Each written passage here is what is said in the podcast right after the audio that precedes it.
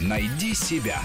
Интересные профессии с Аллой Волохиной. Гринкипер – специалист, отвечающий за качество спортивных газонов, буквально хранитель зелени. Он встает рано утром, чтобы успеть сделать свою работу до того, как на поле выйдут игроки, занимается стрижкой травы, поливом, аэрацией, удобряет почву, защищает ее от болезней, борется с накоплением перегноя. Любопытно, что первыми косильщиками газонов на гольф-полях были овцы и кролики. Их выпускали на грины пощипать травку. Сегодня с помощью газонокосилок длину травы высчитывают до миллиметра.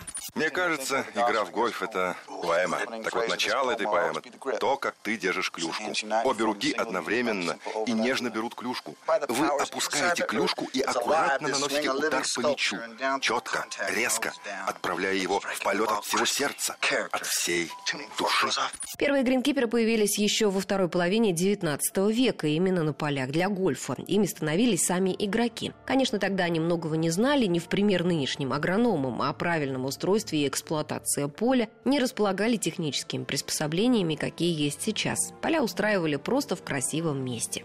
Самый идеальный газон требуется именно для гольфа, хотя гринкиперы ухаживают и за полями для хоккея на траве, регби, бейсбола, футбола. Все это виды спорта достаточно демократичные. Можно пинать хоть консервную банку по асфальту, и это тоже будет футбол. Хотя чемпионаты мира по футболу всегда проводятся на натуральной траве. И футбольное поле – это сложное инженерное сооружение. Вот как описывает его устройство журнал «Популярная механика». Натуральное покрытие футбольного поля представляет собой толстый, примерно метровый бутерброд. Самый верхний слой – это трава. Ее поддерживают на высоте в 3 сантиметра. Ниже примерно такой же толщины слой дерна, затем мелкий песок и щебень. Еще ниже трубы для обогрева, ведь футбол играют и зимой. И, наконец, дренаж в виде труб с прорезями для отвода просачивающейся сверху влаги за пределы площадки, чтобы на футбольном поле не образовывались лужи. Но все-таки поле для гольфа требует гораздо больше внимания. Ни в каком другом виде спорта результат не зависит настолько от качества газона, как в этой игре аристократов.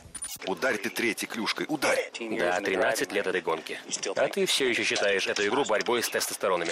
Гольф-газон разделен на четыре большие зоны, которые имеют разный режим вытаптывания, а потому засеиваются разным составом трав и по-разному стригутся. Говорят, что одно 18-луночное поле, занимающее 50, а то и 70 гектаров, в среднем вырабатывает кислород, которым могут дышать 7 тысяч человек. В России на гринкипера можно выучиться на курсах в аграрных вузах или в гольф-клубах. Некоторые из них посылают своих сотрудников на стажировку за рубеж. Особо приветствуются в деле гринкиперства выпускники биолого-почвенных факультетов, агрономы, которые разбираются в почвах, травах и удобрениях, а также специалисты инженерно-технического профиля. Зарплата гринкипера зависит от того, насколько фешенебельный клуб его нанял.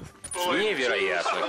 Господи боже, ты это видел? Это была двенадцатая попытка, двенадцатая. Он выиграл с двенадцатой попытки. А слушай, Рой, когда так взлетаешь, падать будет очень больно. Не обращай внимания.